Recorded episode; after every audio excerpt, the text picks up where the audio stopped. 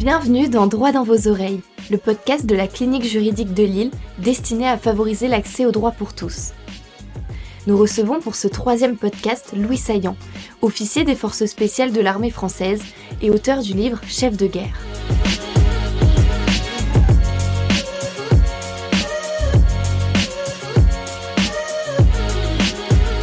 Alors euh, bonjour euh, Louis Saillant, euh, merci d'avoir accepté l'invitation du, pôle pénal de, la clinique juridique de Lille. Vous êtes ancien commando marine et donc on va revenir durant ce petit enregistrement de, quelques heures, de revenir sur votre parcours, les conseils que vous pouvez donner aux, étudiants, les moments marquants de, votre carrière et puis on pourra aussi évoquer, parce qu'il y a beaucoup de choses à dire sur, sur l'actualité géopolitique. comme on a parlé juste avant de, commencer, euh, à tous ceux qui, sont, euh, qui sont présents et à tous ceux qui nous écoutent.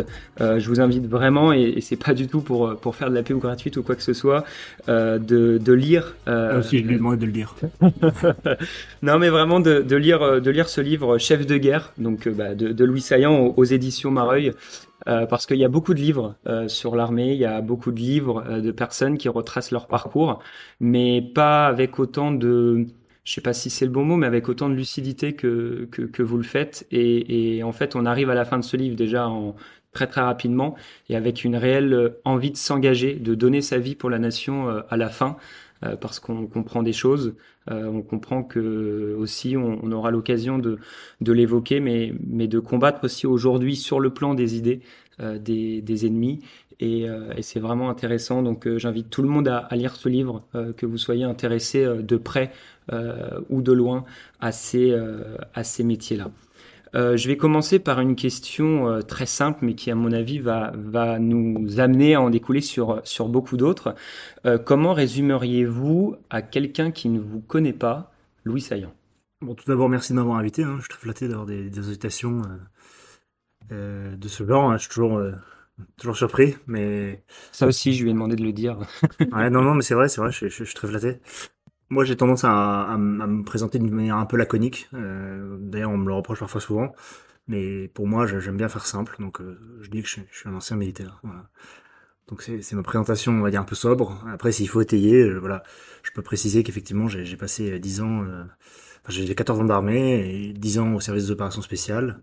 En tant que commando marine où j'ai pu faire deux grandes familles d'actions, des actions cinétiques et des actions d'enseignement. D'accord, très bien. Et, justement, avant de, revenir sur ce, grand parcours euh, dans, l'armée, euh, est-ce que vous pouvez euh, nous, raconter qu'est-ce qui vous a amené à, l'armée quelles ont été vos envies, à quel moment, parce que c'est vrai qu'ici on a, et qui nous écoutent beaucoup d'étudiants et on aime bien souvent nous en tant qu'étudiants se rattacher à des, personnalités entre guillemets qui, ont, eu un parcours et euh, donc voilà, est-ce que vous pouvez justement nous raconter qu'est-ce qui vous a mené à faire aujourd'hui 14 ans dans l'armée? Alors moi initialement je, ne me destinais pas euh, à l'armée. C'était pas quelque chose qui, était, qui m'était familier d'une part. J'avais pas de famille qui était euh, dans l'armée. Euh, c'est d'ailleurs quelque chose qu'on retrouve hein. dans l'armée. Il y a beaucoup de, fils de militaires, de frères de militaires.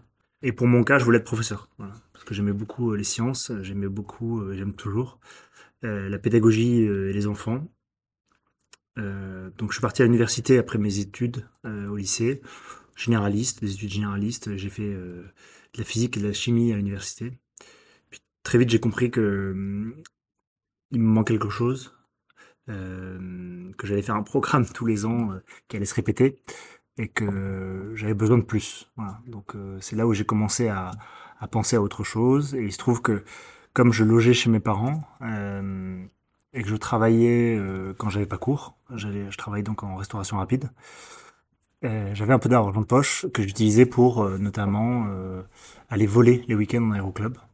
Donc j'allais dans des petits aéroclubs, enfin dans un petit aéroclub, me faire instruire. et un de mes instructeurs était un, un pilote militaire professionnel d'hélicoptère qui m'a incité en fait à passer les concours militaires pour devenir pilote c'était une première espèce d'inflexion euh, dans ma vie qui m'a permis de, de, de, de, voir un autre domaine d'une manière accessible euh, et d'avoir quelqu'un voilà, qui pouvait m'initier un petit peu à la chose. Donc euh, je me suis tourné vers ces concours que j'ai pu passer et, et qui m'ont permis de rentrer en tant qu'élève pilote dans l'armée de l'air, euh, où j'ai fait trois ans.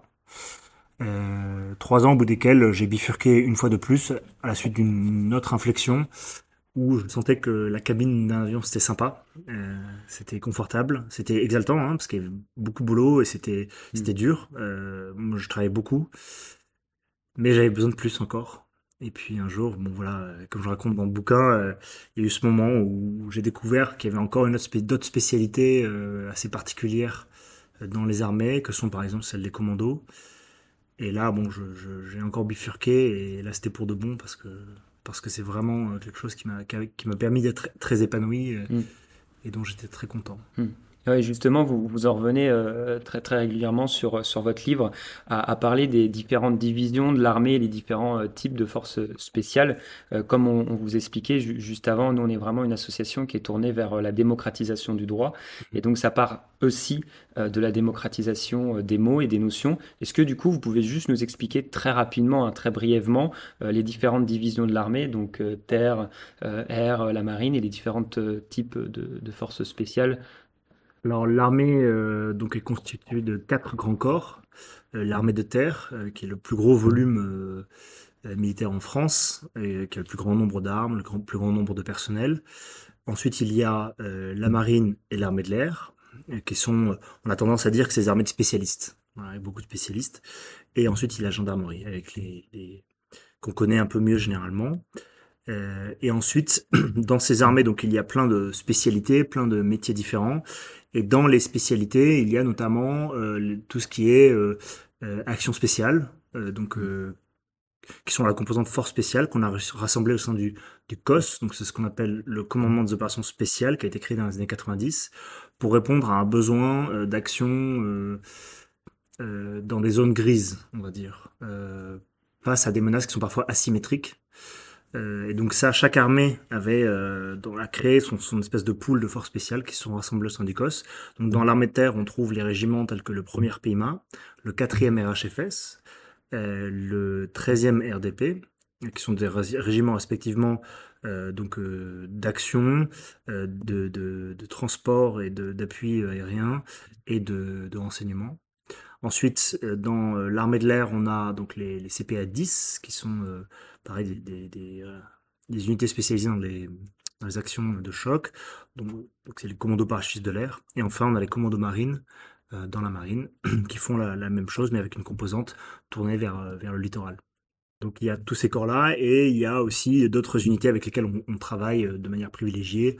Euh, je pense au deuxième régiment de hussards, qui sont des régiments d'enseignement. Je pense au GIGN, avec qui on, travaille euh, très régulièrement. Au RAID, avec qui on travaille de plus en plus aussi. Voilà. Donc tout ça, ça, forme un- une espèce de sous-famille dans l'armée de ce qu'on appelle les forces spéciales et qui répondent à un besoin un peu plus contemporain des guerres actuelles. Ok. Est-ce que justement, euh, Je sais pas si c'est clair ce que j'ai dit. si c'est justement c'est très clair et je crois que je l'ai jamais euh, entendu de manière aussi claire euh, parce que j'avais fait quelques recherches un petit peu avant pour pour bien comprendre et et, et donc ça c'est c'est très bien. Mais est-ce que justement il y a c'est c'est assez simple de passer euh, euh, de famille de en, en famille entre guillemets ou généralement quand euh, par exemple on va être euh, commando marine on y reste ou euh, euh, on peut vraiment euh, avoir un parcours euh, pas du tout linéaire. Euh. Alors, on, on peut ne pas avoir un parcours linéaire, mais généralement, euh, quand on est absorbé dans une famille, donc quand vous rentrez dans un régiment comme le premier PIMA, par exemple, on a tendance, euh, 99% des gens font leur carrière dans, leur PIMA, première PIMA. Donc généralement, on reste quand même euh, dans sa famille, même si on est amené à travailler avec d'autres unités et à voir ce qui se fait ailleurs. Après, parfois, euh, aujourd'hui, enfin, aujourd'hui, on a certains font une deuxième carrière dans d'autres services de renseignement, par exemple. Ils peuvent partir euh, à la DGSE, à la DRM, à la DGSI, etc. Donc il y a des passerelles en interne pour faire plein d'autres choses. C'est aussi l'avantage de l'armée, euh, c'est que l'armée offre plein d'opportunités en interne euh, à ceux qui sont prêts à se donner les moyens. Mm. voilà. Donc ça, c'est quelque chose qui est très intéressant. Après, il y a aussi des spécialités qui sont transverses. Euh, donc vous avez par exemple euh, le service de santé des armées, qui est un service de santé, donc qui n'est pas une armée en soi, et qui a euh, donc du, du personnel qu'il répartit dans les différentes armées. Et donc, quand vous êtes infirmier, par exemple, euh, vous pouvez passer d'une unité à une autre, d'une armée à une autre, assez facilement. Je vais, je vais pas faire trop trop durer le suspense. Euh, vous, vous revenez très longuement, euh, et c'est ce qui nous prend euh, tout de suite dans le livre, euh, dès le chapitre 2, euh, sur un stage commando que vous faites à, à Lorient au début de, de l'année euh, 2011. Vous avez effectué avec une, une centaine de, de candidats. Euh, on voit beaucoup d'émissions télé sur ces stages de, commando marine. C'est presque un, fantasme pour mmh. ces émissions-là. et, et, de l'extérieur, ça peut paraître fou pour des personnes qui sont pas du tout dans le milieu de, de, voir ce que des hommes peuvent subir. Vous dites notamment dans votre livre que ça vous est arrivé durant ce stage à un moment donné de vous endormir dans une flaque d'eau tellement que la fatigue était, était prépondérante. Est-ce que vous dites aussi que vous y avez rencontré le pire comme le plus beau de la nature humaine. Est-ce que vous pouvez justement revenir un petit peu sur ce stage commando, expliquer concrètement à quoi il sert, c'est quoi vraiment le but Est-ce que c'est de casser des hommes ou à l'inverse de, de voir la petite limite euh, voilà, si vous pouvez revenir un petit peu sur. Moi, ce que j'ai tendance à dire, c'est que le stage commando, ce n'est pas un, donc un centre de formation, c'est pas, on va vous former, mais c'est un peu à la marge. Ce qui compte essentiellement, et là où il y aura le plus euh, d'attrition, euh, c'est-à-dire de, de, de, de, personnes qui vont faire l'échec, c'est au niveau du filtre. Le stage commando, c'est un grand filtre, en fait, qui nous permet de, de, faire le tri entre différents profils qui vont se présenter, pour ne, ne prendre que les profils qui peuvent correspondre euh, à ce dont on a besoin en commando. Donc ça veut dire que si vous ratez le stage commando, ça ne veut pas dire que vous êtes un mauvais soldat, euh, ça ne veut pas dire euh, que vous êtes bon à rien, bien au contraire, ça veut dire que vous n'êtes pas adapté au profil de commando. Hmm. Vous pouvez être, par exemple, un très bon technicien dans votre domaine d'expertise, vous passez le stage commando, ça ne, ça ne marche pas, c'est pas fait pour vous. C'est pas, voilà, c'est pas non plus la fin du monde, mais ça nous permet de donc sélectionner des profils processus assez classique, hein, on voit ça avec les concours, on voit ça, voilà, c'est quelque chose de très classique. Mais ce qui est intéressant dans le stage commando, c'est qu'il y a un espèce de microcosme. Euh, quand on nous fait passer le stage commando, euh, il y a déjà une espèce de, un espèce de saut du secret sur beaucoup de choses. Euh, quand on arrive, on ne sait pas quel instructeur, on ignore le nom des instructeurs, on ignore la planification. Donc, quand vous arrivez le premier jour, vous percevez votre matériel et dans l'instant, vous partez faire vos premières épreuves. Vous n'avez aucune idée de ce que vous allez faire l'heure suivante, ni le lendemain, ni la semaine suivante. Euh, donc il y a une forme d'incertitude euh, qu'ils entretiennent euh, en vous pour voir si vous êtes capable de tout donner à tout moment. En. Donc ça c'est vraiment un contexte très particulier. il y a plein d'épreuves dont on ignore tout à fait la nature. Le coxage, par exemple, c'est pas ce qui va nous arriver, c'est un mystère. Et donc ça, ça contribue un petit peu à tester aussi, et bien sûr, les mentalités, tester les nerfs de chacun, savoir euh, jusqu'où on peut tenir, etc. Et ensuite, vous parliez de, voilà, de, de, de, de s'approprier un peu ses limites. C'est aussi, ça nous offre aussi un contexte un peu sécurisé pour euh, aller toucher du doigt des limites qu'on ne pourrait pas toucher euh, dans un autre contexte. Hmm. ne pas dormir pendant cinq jours, ne pas manger pendant trois jours. Qu'est-ce que ça fait en fait? Comment je me comporte à ce moment-là? Euh, comment j'aimerais me comporter et comment je me comporte réellement. C'est deux choses qui sont très très différentes. Euh, des gars qui sont très sympas euh, et avec qui, qui sont très généreux, très fraternels avec leurs copains, au bout de trois jours sans dormir, ils deviennent les plus grands égoïstes. Ils ne pensent plus qu'à eux et voilà. C'est c'est le genre de choses qui peut typiquement arriver et qu'on voit se révéler dans ces épreuves-là, sans compter bien sûr le froid, la fatigue de l'épreuve, et puis voilà, cette espèce d'incertitude permanente de pas savoir euh, ce qu'on fait euh, dans une mer. Donc ça, c'est un, un, ensemble d'éléments euh, qui font que on est vraiment mis à rude épreuve, ça, ça, ça, fait le tri, et puis à la fin, on a la substantifique moelle des mecs dont on a besoin pour entrer chez les commandos marines. Et comment on vit ça justement de l'intérieur quand on a un, homme où on pensait que, que c'était vraiment quelqu'un de confiance et que finalement avec la fatigue il se transforme entre guillemets et que c'est plus du tout le même Comment parce que on est vraiment à l'intérieur, à l'extérieur, enfin à l'intérieur et euh, à l'abri de tout, comment du coup euh, la réaction entre les hommes euh, s'effectue Bon, on nous pousse dès le départ, on nous explique bien que ce n'est pas une compétition entre nous. Hmm. C'est-à-dire qu'ils vont pas prendre le, le, meilleur. ce qui va aussi beaucoup compter, ça va être notre comportement envers nos camarades notre esprit de camaraderie, notre esprit d'équipage en fait. Ça c'est quelque chose qui va être prépondérant euh, dans la façon dont ils vont nous voir, parce que euh, on est en observation euh, quasiment 24 heures sur 24. Il y a toujours un instructeur qui traîne pour nous observer, pour relever le comportement de chacun. On a tous des numéros, donc pour eux c'est très mm. simple de, de, de nous, repérer. nous repérer et de garder une attention particulière sur le numéro 103 parce que c'est simple à retenir le 103 ils vont avoir leur, leur, petit numéro préféré. Et puis voilà, c'est beaucoup plus simple que de retenir les noms de chacun, etc. Donc, et c'est aussi fait pour justement qu'ils aient une supervision qui soit facilitée. Euh, surtout quand on est tous grimés, euh, on est tous dans, le même, dans la même tenue, on a tous la même coupe de cheveux. et à un moment, ça devient difficile de savoir mm.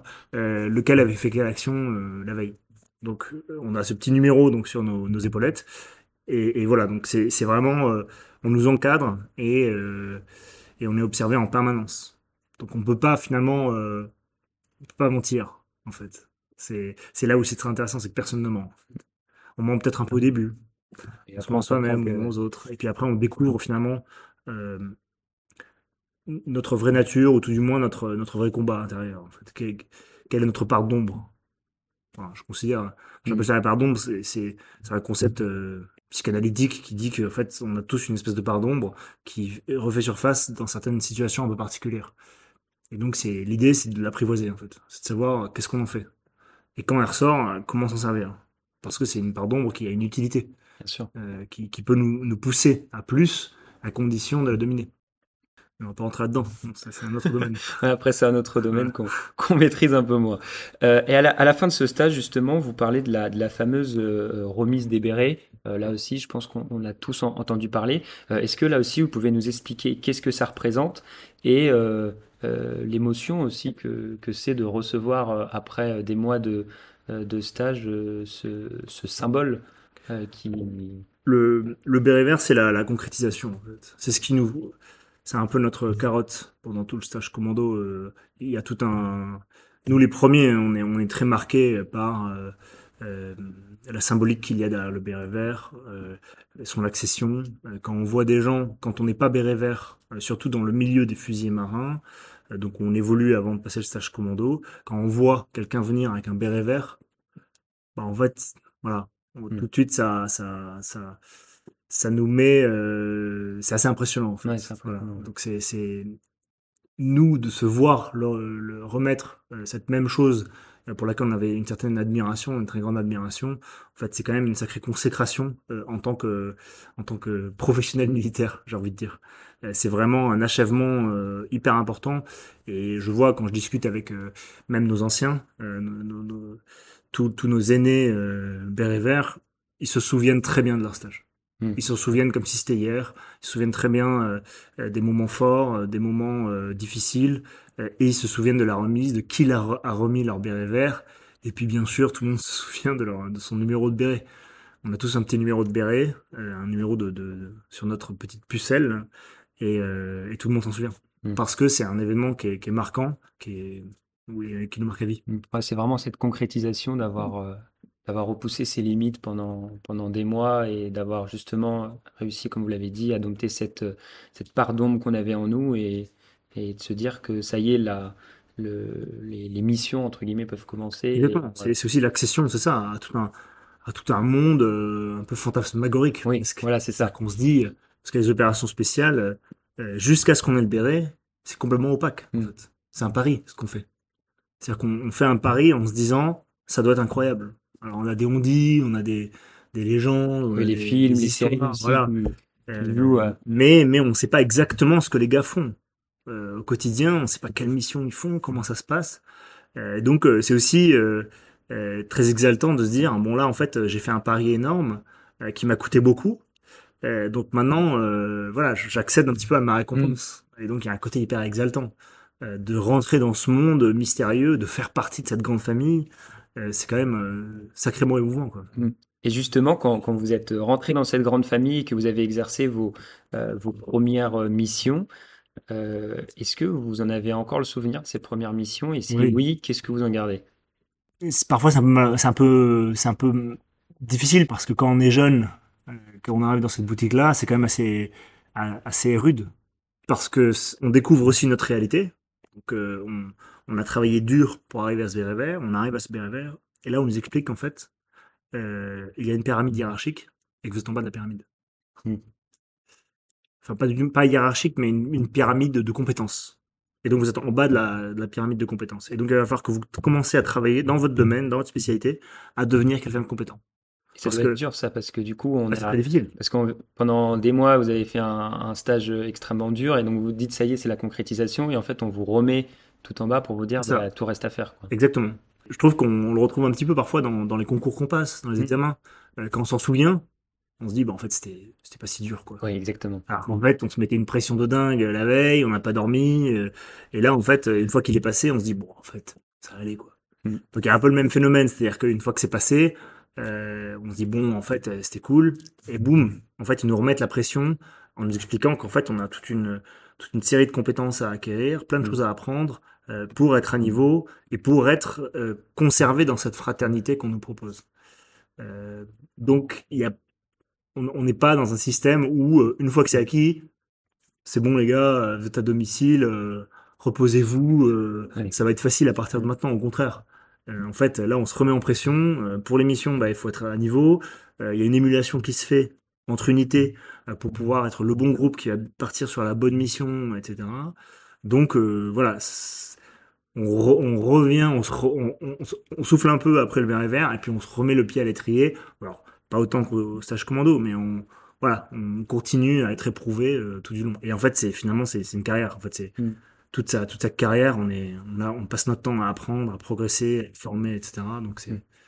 Et euh, justement, comment on évolue euh, concrètement dans, dans, dans les métiers de l'armée justement? Alors c'est une question très général. Hmm. Euh, bah, de gravir les échelons euh, petit à petit, comment, euh, comment ça s'effectue? Est-ce que c'est en interne avec votre supérieur hiérarchique qui va vous noter et on va dire bah, cette personne-là mérite de gagner un échelon, entre guillemets Ou est-ce que vous avez des compétences à remplir et une fois que vous remplissez ces compétences, vous pouvez grimper? Comment concrètement ça se passe De manière très très concrète, les militaires sont notés tous les ans. Ils ont un bulletin de notation tous les ans un BNA, un bulletin de notation annuel. Toutes les armées, c'est la même chose. Et tous les ans, euh, on va revoir euh, les objectifs qui ont été fixés en début d'année. Donc ça, c'est à titre individuel. Donc chacun est reçu par son N plus 1 pour euh, fixer les objectifs et ensuite, au fur et à mesure, voir les indices où est-ce qu'on en est. Un peu comme dans le civil, hein, finalement. Mmh. un petit peu comme quand on travaille en entreprise. et à la fin de l'année, en fonction des objectifs atteints ou non atteints, euh, on aura, euh, voilà, on sera plus ou moins bien noté, et donc on pourra, on sera plus ou moins senti pour passer au grade supérieur, présenter euh, tel nouveau concours interne, tel nouveau, telle nouvelle compétence interne, etc. Sachant que là où c'est un peu différent du civil, c'est que tout ça c'est entrecoupé de missions. Et donc, on a aussi un système de notation en mission, où en fonction des actions qu'on a menées, on va aussi avoir une notation et avoir des remarques, etc., qui rentreront en compte euh, ou même dans les exercices, hein, dans les entraînements d'exercices, on, on, va avoir des. En fait, on est, on est monitoré en permanence dans l'armée. Quoi qu'on fasse, il y a quelqu'un pour dire, euh, pour à la fin débriefer, ce qu'on adore faire dans l'armée, on aime bien briefer, débriefer, ce qui est assez sain d'ailleurs. Euh, et quand on débrief, on fait un débrief général, mais on peut aussi faire des débriefs individuels pour dire attention, il y a ça et ça qui va pas. Et donc ça, ça rend dans la notation générale. Ouais, vous l'évoquez souvent ça dans votre livre, vraiment ce, côté très transparent euh, entre vous après l'émission, même avant l'émission, où il n'y a pas de, de, choses qui est gardé un petit peu euh, en tête. Tout est dit, tout est débriefé. Alors bien sûr, après, il y a du politiquement correct, entre guillemets, mais généralement, ouais, enfin, en tout cas, vous l'évoquez vraiment après vos missions, ce, côté euh, débrief pour, pour aussi vous rendre, pour des prochaines missions, être plus prêt, entre guillemets. Oui, et surtout, c'est dans un. Je pense que c'est l'apanage des unités d'élite. Dans une unité d'élite, on est obsédé en permanence euh, par euh, son, le progrès qu'on fait.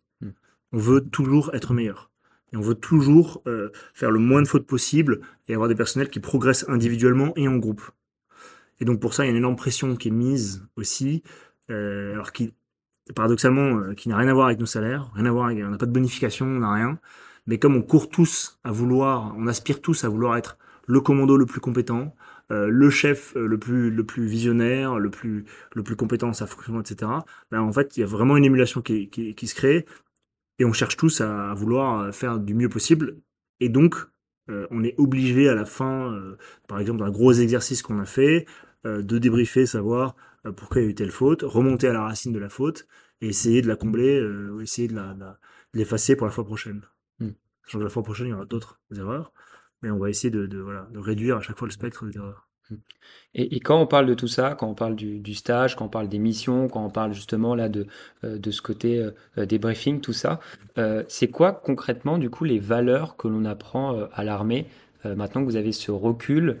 Quelles sont vraiment les valeurs qui ressortent après avoir été euh, commando marine et même dans l'armée en général? Alors, vous parlez par exemple de, de, de, de, la marine, la devise de la marine. La devise de la marine, c'est honneur, valeur, patrie, discipline. C'est quatre mots euh, qui sont sur tous les bâtiments militaires euh, de la marine. Donc ça veut dire que le Charles de Gaulle, vous montez à bord de Charles de Gaulle, vous regardez euh, le pont d'envol, juste au-dessus c'est marqué honneur, valeur, patrie, discipline avec des grosses plaques de laiton. Vous allez sur les bâtiments à terre de la marine, c'est marqué honneur, valeur, patrie, discipline. Donc ça, c'est la devise euh, de la marine. Après, chaque régiment a des devises euh, qui sont souvent un peu dans le même esprit. Mm. Euh, voilà, donc c'est souvent des, des locutions latines, euh, euh, des, des, des devises en vieux français, euh, voilà. Mais euh, tout ça, c'est, ça reste un peu du décorum, en fait, finalement. Parce qu'honneur, valeur, patrie, discipline, bon, ok, c'est, c'est, c'est des beaux mots, mais c'est difficile de le décliner, euh, de comprendre en quoi ça se décline dans moi, euh, mes relations avec mes, mes camarades, mes hommes, euh, mes chefs, etc. Mais je pense euh, que tout comme l'architecture, euh, il y a un effet de l'environnement euh, sur l'humain. Hmm. Euh, je crois que c'est Balzac qui disait le, le- la moule est façonnée par son environnement. Ou c'est l'huître, je crois. C'est l'huître qui est façonnée par son environnement. je sais plus. Je sais plus. crois, Enfin, bref. ouais. L'huître, oui, je crois que c'est ça, ouais. ouais. Et, et en fait, pour l'être humain, je pense vraiment que c'est la même chose. Mm. C'est très différent, par exemple, euh, d'étudier dans un bâtiment euh, qui ressemble à un hangar que d'étudier dans un bâtiment euh, d'architecture classique, par exemple. Je trouve que ça, il y a une forme d'inspiration, en fait. Mais c'est un espèce de non-dit. Euh, et quand on est entouré euh, de bâtiments euh, qui portent ces valeurs-là, moi, je, j'étais puni une fois, je me suis retrouvé à les briquer, ces trucs-là, par exemple. Je me suis retrouvé à briquer ces plaques en laiton, en fait. Ça paraît complètement anodin. Mm. Mais en réalité, euh, c'est assez, c'est un geste qui est assez fort parce que pour le coup, j'étais en train de briquer un truc qui ne sert à rien, en fait. Mm. Qui n'est même pas du décor. Enfin, c'est, c'est même pas joli. Mais c'est juste, euh, euh, symbolique. ça, c'est un symbole, en fait. Ça porte un symbole qui est hyper fort. Et qui parle, je, je pense, à nos inconscients individuels, nos inconscients collectifs. Tout comme le béret, justement. Tout comme le béret, voilà. exactement. Et donc, c'est pas quelque chose qu'on vocalise facilement. C'est-à-dire qu'on dit, euh, Mm. attendez les gars, faites pas ça, regardez ce qu'il y a, ce qu'il y a marqué sur le bâtiment, on peut pas faire ça. C'est pas aussi euh, trivial que ça, mais il y a un phénomène, en fait, euh, qui est généré par euh, le fait d'être environné par, par tout cet environnement, enfin, justement, par ce, par ce, ce décorum, ce- ces mots qui nous disent ça. Mm. Et je pense que ça se décline après, euh, pour en, pour en parler de manière plus concrète dans nos relations, euh, au niveau des valeurs de l'armée, dans des attitudes qui sont, euh, qui moi me, me marquent beaucoup, qui sont par exemple euh, la parole donnée. Quand vous êtes dans l'armée, vous serrez la main à un mec euh, et euh, il vous assure de son soutien euh, pour tel euh, truc ou qui sera là à l'heure, etc. Bon, en fait, souvent dans l'armée, on a cette relation d'homme à homme qui est presque une relation féodale. C'est-à-dire qu'en fait, c'est tu me dis ça, si tu ne le fais pas, en fait, je te déconsidère. Hmm. Ta réputation va être entachée. Hmm. Le gars va pas perdre de salaire. hein. Oui. Le gars va pas perdre de pouvoir d'achat. Mm. Je vais pas lui mettre un malus financier. Non. C'est sa réputation qui va être ternie. Mais il y a le regard des hommes après. Il y a le regard des autres qui vont qui dire attention, lui, quand il, il m'a dit ça, il n'a pas tenu sa parole. Alors, dans le civil, je pense que aujourd'hui, ces moments-là sont rares, puisqu'on est dans une, dans une société très libérale, Mm. euh, où la plupart des relations sont transactionnelles finalement. Enfin, tout est transactionnel dans nos relations pour 99%. Dans l'armée, c'est un peu l'inverse. C'est-à-dire que quasiment tout, toutes nos relations euh, sont, ne, sont, ne sont pas transactionnelles, mais sont euh, fondées sur nos compétences. Lui, je lui demande euh, de faire euh, euh, telle chose, il le fait mal, eh bien je vais dire de lui qu'en fait, euh, c'est un, un mec qui bosse pas bien. Hmm. Et ça, c'est la pire des choses qui puisse arriver. Bien sûr. Parce que à la fin, on arrive dans des paradoxes euh, vraiment bizarres parce que l'entreprise civile, par exemple, euh, dans votre euh, ce qu'on appelle les forces de vente maintenant, donc ce sont les, les, les groupes où il y a tous les vendeurs Mm. pour un produit, il y a toujours un- une problématique entre le chef et ses vendeurs et leur performance. Parce que le mec qui performe le mieux parmi ces vendeurs, souvent, va pouvoir contester à la place du chef et dire je suis le meilleur vendeur, il serait légitime que l'année prochaine je sois muté et que je devienne le chef euh, Mm. du groupe de vente. Donc en fait, le chef se retrouve dans une espèce de situation très délicate où il veut que son groupe soit le meilleur groupe de vente, mais il veut pas Ouais, que, que, soit trop qu'il soit trop trop bon non plus, ça. les gars. Mm. Donc on se retrouve dans une espèce de situation impossible, alors que dans les armées, vous voulez que tous les gars de votre Mm. groupe soient les meilleurs.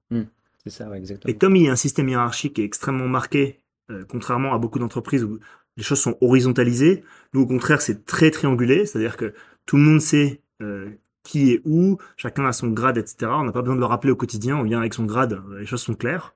La hiérarchie est marquée et surtout elle est acceptée.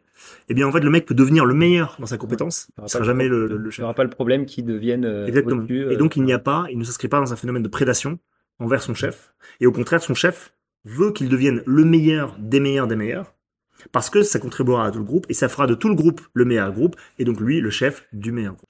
C'est super bien résumé et c'est vrai qu'il y a cette, voit bien cette grande différence avec euh, le civil et, et c'est vrai que euh, d'ailleurs beaucoup de personnes considèrent que parfois, euh, même dans des entreprises, il y a un petit peu, des fois on retrouve ce côté un petit peu euh, militaire que certains patrons veulent essayer de d'intérioriser parce que bah, justement la hiérarchie est extrêmement marquée et il y a cette, cette cohésion de groupe qui fait que tout le monde est meilleur avec un grand chef, que tout soit respecté.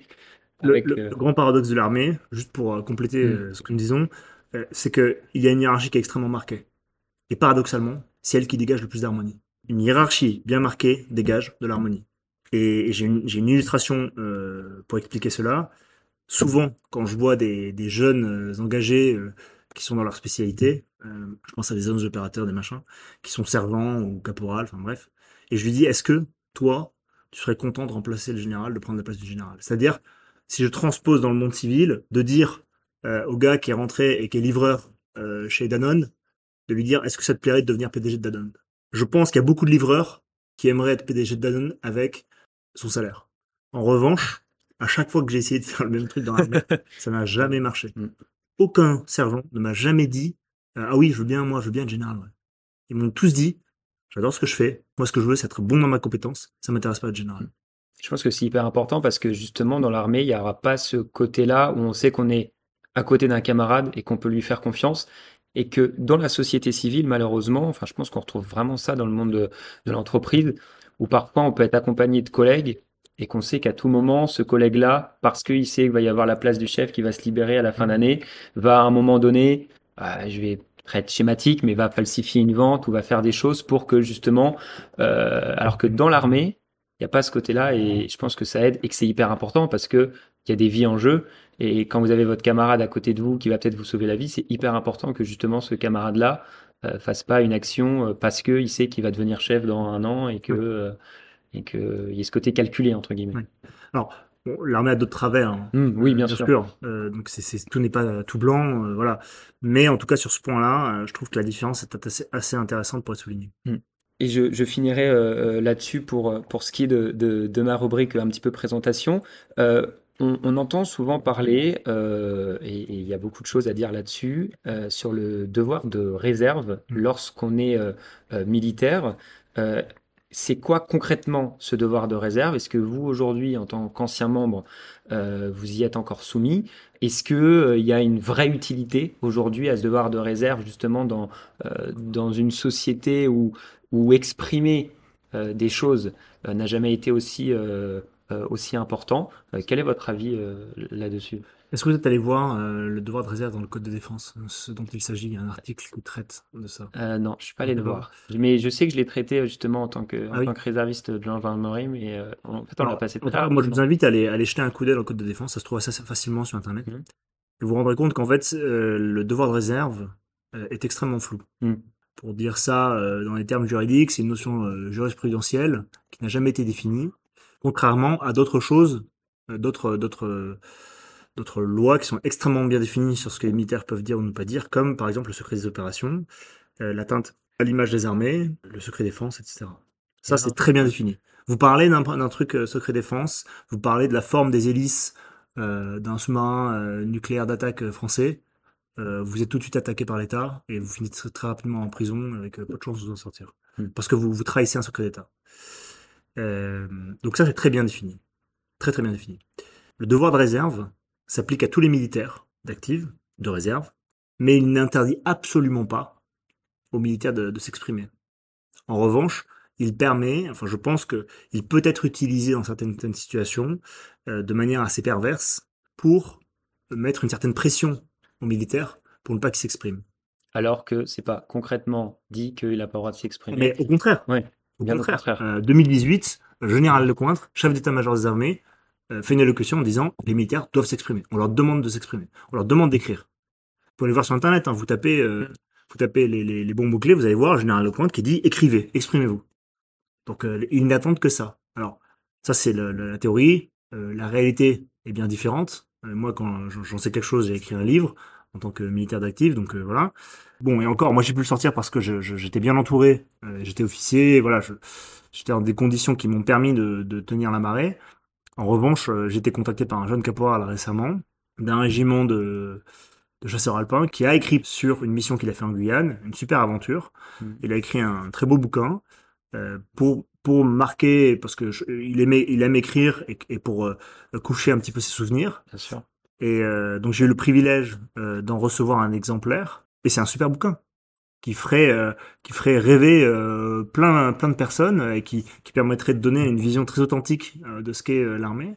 Sauf que quand il a évoqué l'idée de le publier à ses chefs, ils lui ont tout de suite mis une certaine pression en lui expliquant qu'il y avait toute une série de fourches codines à franchir par les armées, ce qui est absolument faux. hein. Vous pouvez, il y a deux façons d'écrire dans les armées j'espère que tous les militaires qui veulent écrire en prendront bien note. Euh, il y a euh, les œuvres conventionnées, donc Mhm. ce sont des œuvres qui sont faites en partenariat avec l'armée. Donc euh, pourquoi est-ce que l'armée fait ça? Bah, Parce qu'en fait, ça permet de communiquer sur certains sujets en donnant des moyens à la personne qui veut communiquer, donc un journaliste par exemple. Euh, mais en, en revanche, il y a dans ce cas-là un filtre euh, qui doit être passé et parce que l'armée veut maîtriser ce qui va être dit par le journaliste sur son reportage, sur les hélicoptères de l'armée. Voilà. Donc ça, c'est les, les livres conventionnés. Et du reste, n'importe quel militaire peut écrire, au même titre que n'importe quel Français est libre d'écrire sur ce qu'il semble bon d'écrire. Donc j'invite tous les militaires français qui veulent écrire, qui veulent s'exprimer, à s'exprimer, Mm. en respectant euh, euh, les, les règles qu'on a évoquées euh, initialement. Donc le, le, bien sûr le- les, les- les sujets confidentiels défense, euh, euh, de l'atteinte au renom des armées, etc. Mais en dehors de ça, ils sont parfaitement libres de s'exprimer, de dire ce qu'ils veulent, sans devoir faire relire à leur chef, etc. Ils doivent simplement rendre compte à leur chef qu'ils écrivent un livre, et c'est tout. C'est ce qui a marqué exactement le code de défense. De toute façon, un bon juriste, je pense ne pas me tromper en disant ça, vous dira qu'une notion mal définie ou pas définie, il n'y a pas plus dangereux. C'est que du coup, voilà, flou et dangereux. C'est ça. une pression. En Parce que c'est source d'interprétation de qui veut, quand on veut. C'est très arrangeant, en fait. Et c'est ça. C'est-à-dire dans telle situation, on va l'interpréter de telle façon parce que là, on va avoir parlé euh, d'un hélico, il peut pas parler. Voilà, dans telle ça. autre situation, bah, ça permet de faire de la communication. Donc là, justement, Exactement. on va parler Voilà, c'est c'est ça. ça. Donc c'est malheureusement euh, ce, ce côté-là, mais, mais c'est vrai que c'est très intéressant et peut-être qu'un jour il y aura une jurisprudence justement ou un texte qui viendra, le législateur interviendra pour. euh, mais à mon avis, vu que ça, je pense que ça arrange plus que ça dérange. pas. Au détriment de tous ceux qui veulent s'exprimer dans l'armée. hein. Et, et justement, Et il y la a ce côté un communication de l'armée, hein. C'est ça, il y a un petit peu ce côté opaque où justement euh, l'armée a peut-être du mal un petit peu à, à avoir des hommes à, à- à vraiment euh, rendre, rendre l'armée attrayante.